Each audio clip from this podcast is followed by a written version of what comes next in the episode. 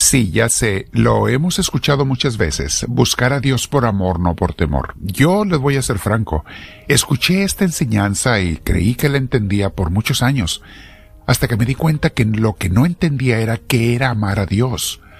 Pensaba que era un sentimiento, pensaba que era una emoción. No, me tomó tiempo descubrirlo y ahora me alegro tanto de saber que a Dios no hay que tenerle miedo, pero hay que amarlo.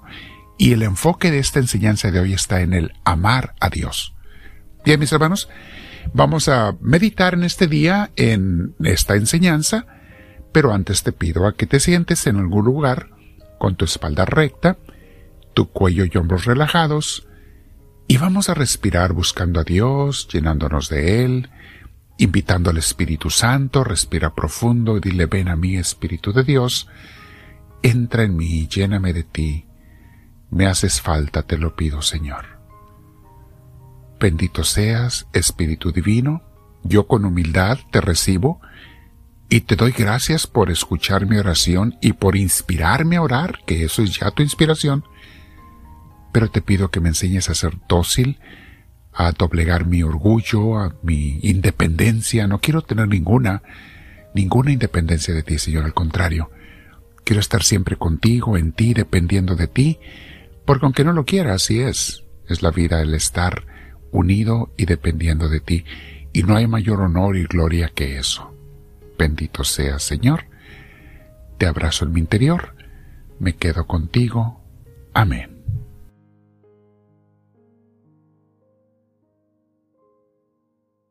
¿Qué es, mis hermanos, lo que ya llamamos al título de hoy, buscar a Dios por amor, no por temor? ¿Qué es eso? Vamos a verlo con un poquito de más detalle, aunque sea una o dos ideas que nos hagan pensar. Ayer compartía con unos amigos en una clase sobre las razones para evitar los pecados y buscar a Dios.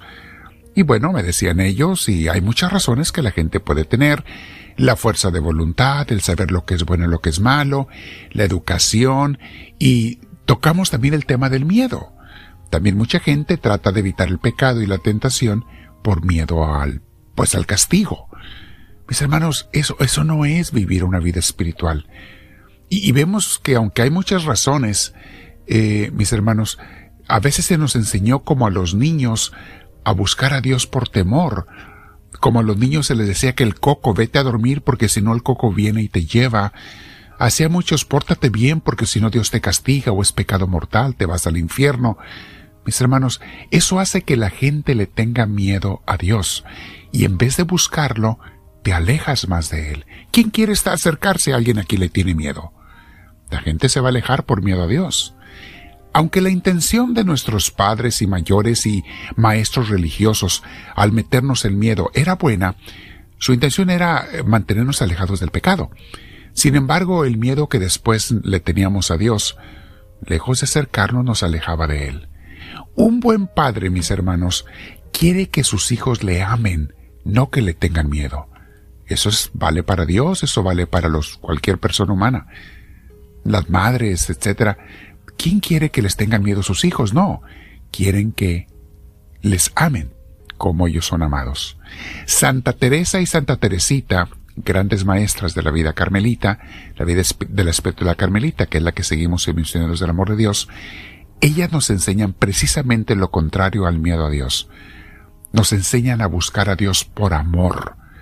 Son dos mujeres que aprendieron, una desde niña, Santa Teresita, y Teresa ya de grande, ya de adulta, aprendieron a amar y a enamorarse de Dios. Pero mis hermanos, Solamente podemos comenzar a amar a Dios si estamos conscientes de que Él nos ama primero. Es algo que tenemos que entender primero, conocer a Dios, leer su palabra, eh, pasar tiempo con Él, ver lo que hizo por nosotros, especialmente la muerte de Jesús, para salvarnos. Al estar buscando a Jesús y a Dios día a día en la oración, nos vamos haciendo conocidos de Él al querer estar en contacto con Él todo el día, mis hermanos, hablando con Él, platicando, comentándole, eso es ir haciendo relación con Dios. El consultarle para nuestras decisiones y acciones, el imaginar tomar la mano de Jesús y caminar con Él todo el día. Yo cuando hacía misiones en México de seminarista, iba a las sierras, Era una pickup y eran jornadas largas por terrenos de tierra y difíciles. Era una camioneta. Y eran días calientes, eh, polvorosos, pesados, y eran horas a veces de manejo por esos montes de la sierra para llegar a ver a los ejidos, a las comunidades que me estaban esperando, a darles la palabra de Dios. Y en el camino, mis hermanos, invitaba a Jesús a que se sentara allí, el asiento era largo, de esos asientos continuos de las camionetas antiguas. Le pedía a Jesús, siéntate aquí a mi lado, en el lado del pasajero, y, acompáñame y ve conmigo. Y sentía su presencia, e iba platicando con él. Y vieran cómo me iluminaba y me ayudaba para mi trabajo y ministerio. Y sentía su compañía. Era algo hermoso. Tú puedes hacer algo así, similar. Todo esto, mis hermanos, también implica el amar a Dios y buscarlo, rechazar, implica rechazar las cosas que a Él le entristecen. Veíamos en la clase de ayer que estábamos compartiendo con los amigos, ¿quién quiere dañar o entristecer al ser amado? Si tú amas a una persona, tú no quieres causarle tristeza, al contrario, buscas todo lo que tú puedas hacer para causarle felicidad. Precisamente porque le amamos a Jesús, no queremos hacer nada, ni acercarnos a nada que a Él le pueda entristecer o nos pueda alejar de Él. Veamos lo que nos dice San Pablo. Segunda Timoteo 2.22 dice así. Huye de las pasiones de la juventud. Los que somos ya más adultos sabemos exactamente de qué está hablando San Pablo. Huye de las pasiones de la juventud y busca la santidad. Busca la fe, el amor, y la paz, junto con todos los que con un corazón limpio invocan al Señor. O sea, hazlo en comunidad, en iglesia, en familia de Dios, porque unos a otros nos apoyamos, nos fortalecemos, nos motivamos. Buscar la santidad, la fe, el amor y la paz. Pero em, hay que empezar por rechazar las pasiones de la juventud. Mis hermanos, eso nos aparta de la vida íntima con Dios. No puedes tener una mente impura, un corazón impuro y querer tener allí a Dios. No se puede. O está lo uno o está lo otro. Desde que nos hizo Dios, nos hizo para Él, mis hermanos, para vivir amándole toda la eternidad. Ve lo que dice Efesios 2, 10. Lo que somos es obra de Dios. Hemos sido creados en Cristo Jesús con miras a las buenas obras que Dios dispuso de antemano para que nos ocupáramos en ellas.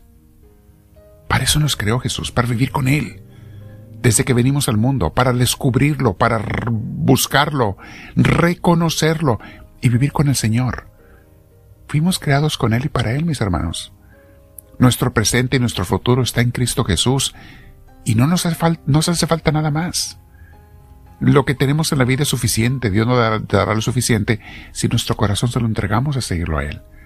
Colosenses capítulo 3 versículos 23 y 24 dice, Todo lo que hagan, háganlo de buena gana, como si estuvieran sirviendo al Señor y no a los hombres. O sea, el servicio que haces a los hombres, hazlo pero por Jesús. En realidad es a quien se lo estás haciendo, y hazlo de buena gana sin esperar que te paguen. Hazlo de buena gana, por Jesús. Pues ya saben que en recompensa, dice el 24, pues ya saben que en recompensa el Señor les dará aparte en la herencia. El Señor les dará parte en la herencia, porque ustedes sirven a Cristo, que es su verdadero Señor. Mi hermana, mi hermano, son palabras hermosísimas. Medítalas. A Dios búscalo por amor. Me tomó tiempo descubrir que hay que querer amarlo y hay que buscarlo todos los días. Y cuando menos te des cuenta, terminas enamorándote de Dios. Búscalo. Platica con Él, usa tus palabras, pasa tiempo con Él. Eso es lo que se necesita y vas a descubrir las bellezas de Dios.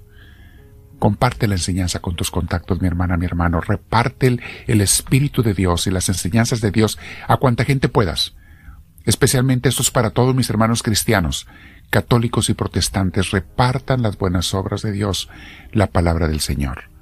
Dile a Dios, háblame Señor, que tu siervo te escucha.